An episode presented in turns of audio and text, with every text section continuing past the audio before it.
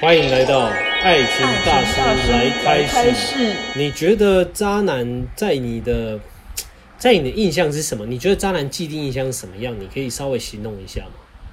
我自己觉得渣男的既定印象就是那个他可以一次跟很多个人，但不一定是聊天，就是不是只有聊天呐、是说他一次跟很多个人有一些太亲密的接触，哦，，对他可能一次可以牵好几个女生的手，或者是说他一次可以跟很多个女生就是轮流出去玩，就是可以跟与人多人连接就对了，多人运动这样对。。听说大师，你有一位朋友要跟你分享一个故事，哦，你说是一位信徒吗？对你的信徒，他来问我了一个问题，关于渣男的问题。那我稍微聊一下那个那个状况。简单说他遇到一位男人，一位男生了。男人那跟他聊了，就是前面聊两三个月，两三个月之后，他们就是肌肤之亲了啊，肌肤之亲了。对，嗯那肌肤之亲之后呢，那个男的开始慢慢的就对他有点冷淡，那女生就很困扰，就说哦，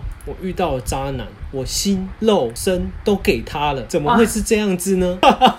因为其实是这样，就是这些渣男呢，他会有个心态，就是有点像撒网啦，那就是撒网看捕鱼，对对对，那他就是看哪一个会上钩，然后他就是弄哪一个嘛。厉害的话，就是他同时会有很多条线。他最心目中的那个女神，就是想要追的那一个对象，我们就称之为主线任务，然后其余的就称之为支线任务。那不幸的，我那个信徒呢，就成为别人的支线任务。这一次的状况是，那个男的他已经攻略了我朋友这一条支线任务，就是新生全得到了。那这个时候怎么办？怎么办？我只能跟这位信徒说，你已经输了，因为他都已经得到你了，对吧、你已经被人家用过，他就是可以随时不要。那我就直接跟那个信徒讲，因为那个信徒其实已已经矮的他参戏了。那这个时候我就跟他说，你就收手吧，你放弃吧，这个男的是对你完全没有兴趣，你只是他的性奴，你只是他的 我们爱情大师直言不讳，对直言不讳，除非说你要那个呃，你要付跟他钱。当炮友。啊，当炮友。哦，那那那就是他的兴趣，那我就那他那他就不会来问我啦，所以我就说嘛，有爱情的问题咨询我就对了。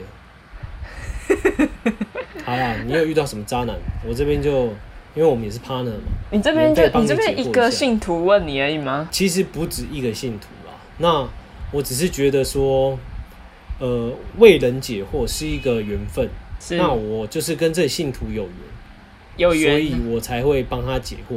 那那我我这边，因为我最近有听到一些，就是也是类似的故事，然后他也是，反正只要男生可能聊一聊，突然不聊了，那就是女生很有可能就是他的支线就对了。对，没错。你有听过换位思考这个词汇吗？有啊，假设我喜欢你好了，嗯但是我看到其他更漂亮的，或者就是跟你一样漂亮的，那我就也也会去喜欢他。对，然后我会想要更多、更多、更多。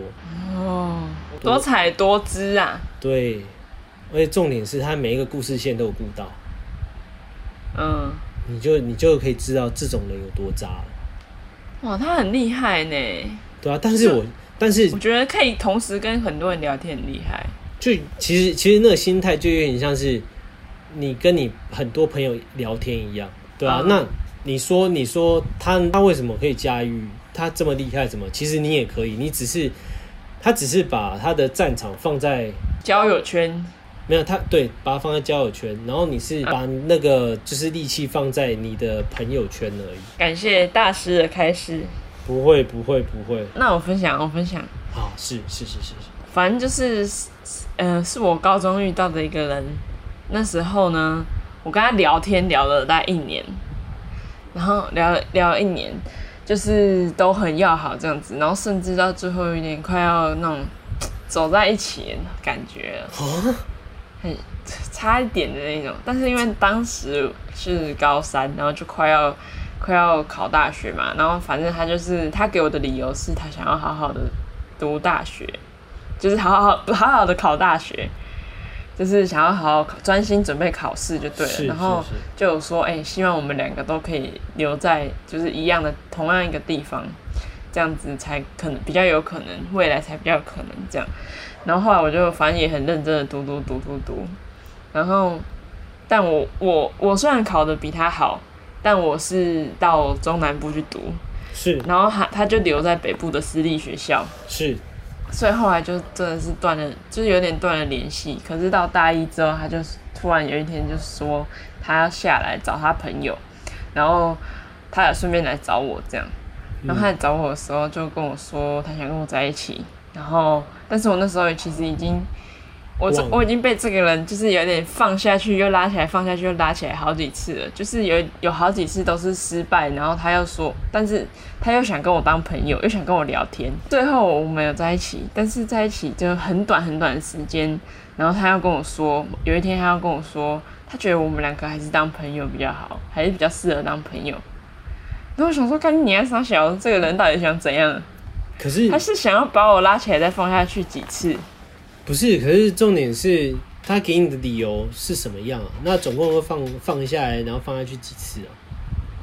很其实很很多次，就是因为有有几次是我就是我有主动跟他说我我对他有好感这件事，但是后来后来就是他就是用那种用说要读书的这个理由，所以就先不要在一起，但是我们还是维持了一个很微妙的关系。有牵牵手、亲亲嘴吗？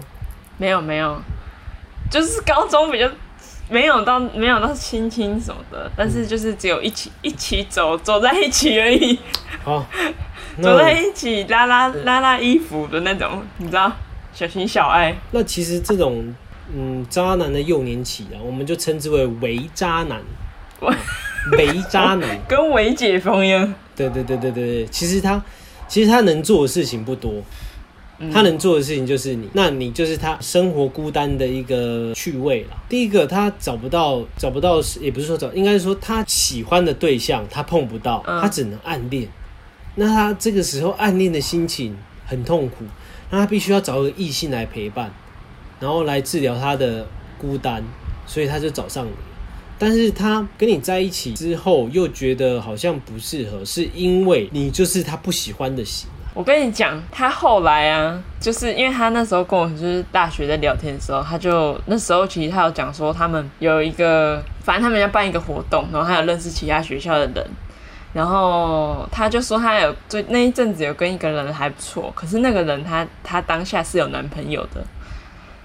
然后后来过一阵子之后，因为我们我们两个就变成在一起，然后他就说他他那个朋友，呃，跟她男友吵架什么的，然后他去安慰他之类的，然后后来你知道后来我们后来我们分手之后呢，他就跟那女生在一起了，那个一个晒啊一个晒，你要记住一句话：怎么来怎么去。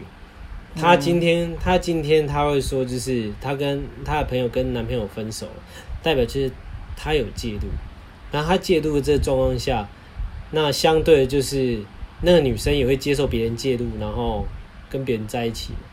那他们的分手方式也是会一模一样，就是你朋友跟他女朋友吵架，他女朋友就会有一个人介入进来，然后把他女朋友带走。他是他感觉是那种没有办法跟你远距离那一种，所以他后来也跟这个女生分手，就是又在跟另外一个人在一起。